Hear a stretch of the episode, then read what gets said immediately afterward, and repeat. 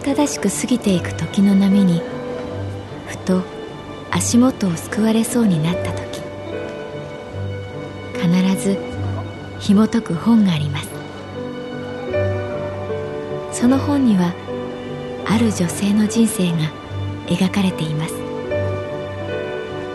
どこにでもあるごく普通の人生。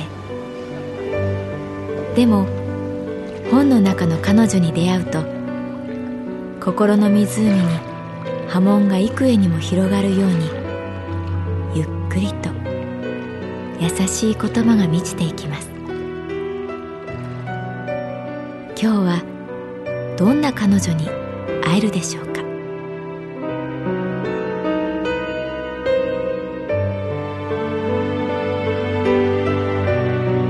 サウンドライブラリー。世界に一つだけの本。朗読は私木村多江がお送りいたします。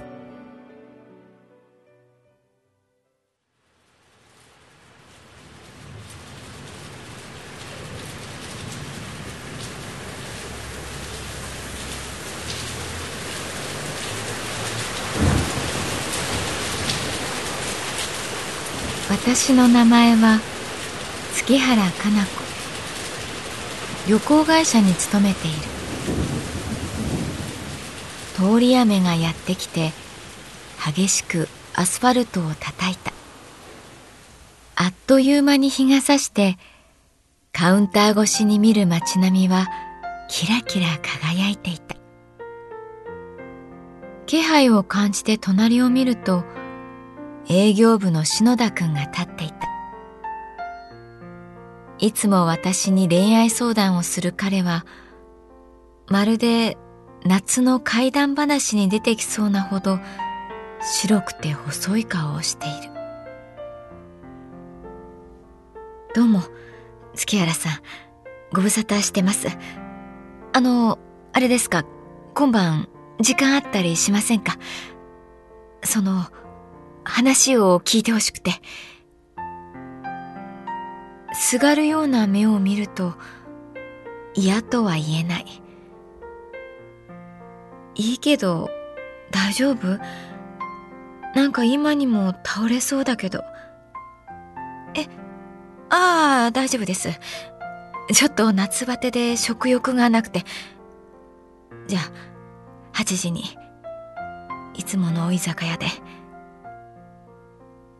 そう言い残して去っていく後ろ姿はやはり元気がなかった。篠田君には確か好きな人がいた。小さな劇団に所属している女優の卵。名前はますみさん。そう川端ますみ最近彼から音沙汰がないのできっと残念な結果になったのだろうと思っていた。はい、いらっしゃいませ。白山通り沿いの居酒屋ののれんをくぐると、篠田君はカウンターの隅にいた。ああ、どうも、すみません。その忙しいところ、ビールでいいですか？すみません。生二つで。彼の上司の東本庄課長曰く、篠田はさ、真面目でいいやつなんだ。容量は悪いが、そこがいい。俺の高校時代の親友が母校の野球部の監督をやってるんだけど、そいつがいつも言ってるんだ。あのな、東本庄、伸びる選手、成長していく生徒って、どんなやつかわかるか？ガッツがあるやつ、闘争心が強いやつ。いいや、違うんだ。あのな、結局、素直で優しい奴が一番育つ。素直で優しいと、周りが味方につくんだ。コーチも監督も仲間もな。篠田はね、素直で優しい。俺は見どころあると思ってるんだ。見どころのある篠田くんは、一口ビールに口をつけると、話し始めた。この間、行ってきました。ますみちゃんのふるさとに。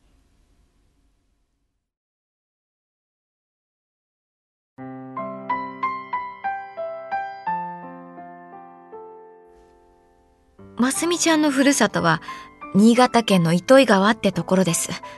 糸に魚に川で糸魚川。行ってみて驚きました。糸魚川にはいくつか川が流れているんですが、糸魚川っていう名前の川はないらしいんです。地名の由来にはいくつかあるらしいんですが、糸魚っていう3本のトゲがある魚が市内の川にたくさんいたからだっていう説が一番しっくりきました。って、ああ、あれですね。まずは、なんで僕がますみちゃんの実家に行ったかってことですね。珍しく早口で話す篠田君はそこで息をつくとビールをごくごくと飲んだ話はこうだますみちゃんとは一度音信不通になりすっかり振られてしまったのかと思っていたがある日電話が来て一緒に実家に帰ってくれない？とお願いされた篠田君はもちろん二つ返事で OK した。なぜなら、まだ好きだったから。忘れられずに、悶々とした日々を送っていたから。彼は聞いた。一緒に実家に帰るってどうして？すると彼女はこう答えたという。お母さんが地元に帰ってこい。こっちでいい人を探して結婚しろってうるさいから、私には彼氏がいるのって言っちゃったの。ね？お願い篠田くん。私の彼氏のふりをしてくれない？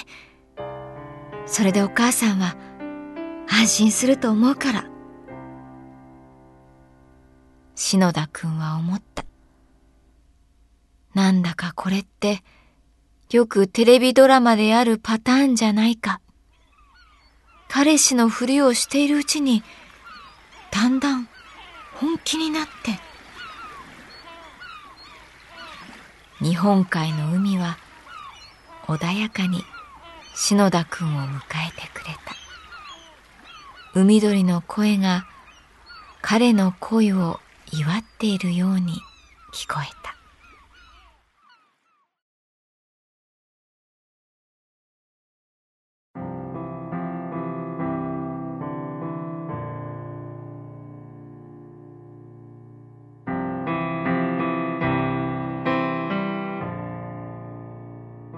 新潟県の糸魚川市、その東に位置する漁師町、筒井市が、ますみちゃんの生まれ育った町です。山並みと海岸に挟まれたわずかな土地に、古びた木造の3階建ての家屋がびっしり立っています。狭い路地は昭和の香りがします。赤い消火栓、さーっと行き過ぎる猫、理髪店の店先にぐるぐる回る赤と青。黒い瓦屋根に夏の日差しが反射しています。ますみちゃんのお父さんは代々続く漁師の家系だったそうです。あれですね、月原さん。自分の好きな人の生まれ育った町に行くのっていいですね。本当にいいもんですね。路地裏から自転車で飛び出してきた女の子が、まるで、幼い日のますみちゃんに見えました。お母さんは、白くなった髪の毛を束ねた小柄な人でした。あまりますみちゃんとは似ていません。お母さん、この人、篠田さん、私の彼氏。電車の時刻表を読むように、ますみちゃんが言いました。お母さんは一瞬、僕を見て、いつもマスミがお世話になっています。深々と頭を下げました。夜は新鮮な魚の船盛り。お母さんは口数が少なく僕もあれです。何を喋っていいのかわからずますみちゃんだけが劇団の話をしていました。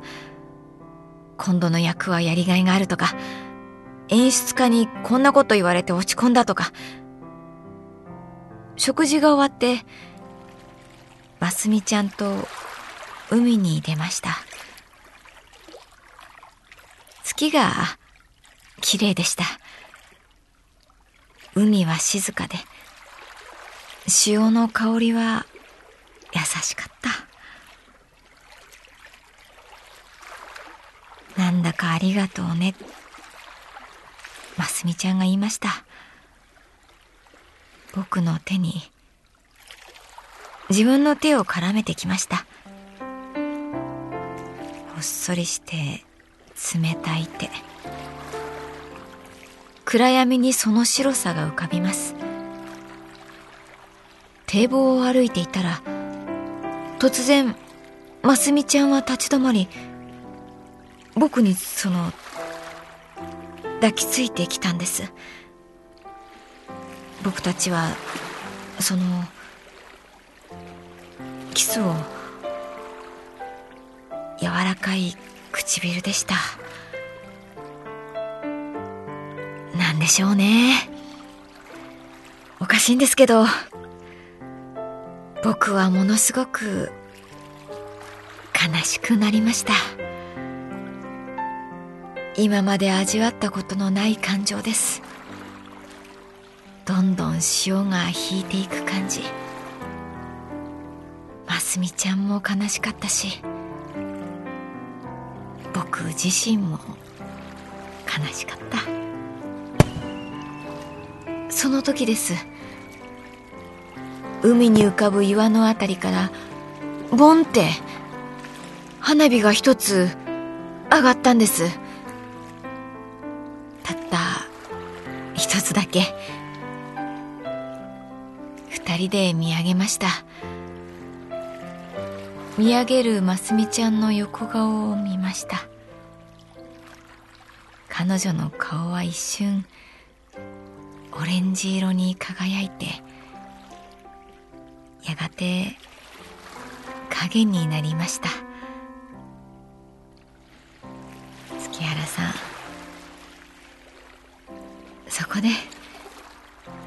何かが終わりました。自分の中で。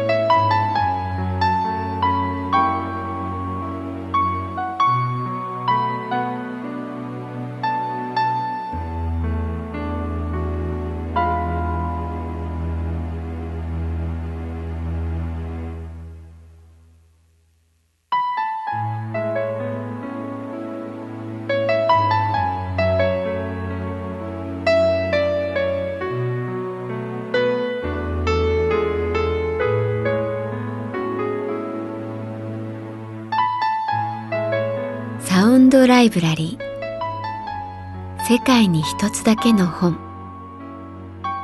作北坂雅人。演出広島聡。朗読は私木村多江でお送りいたしました。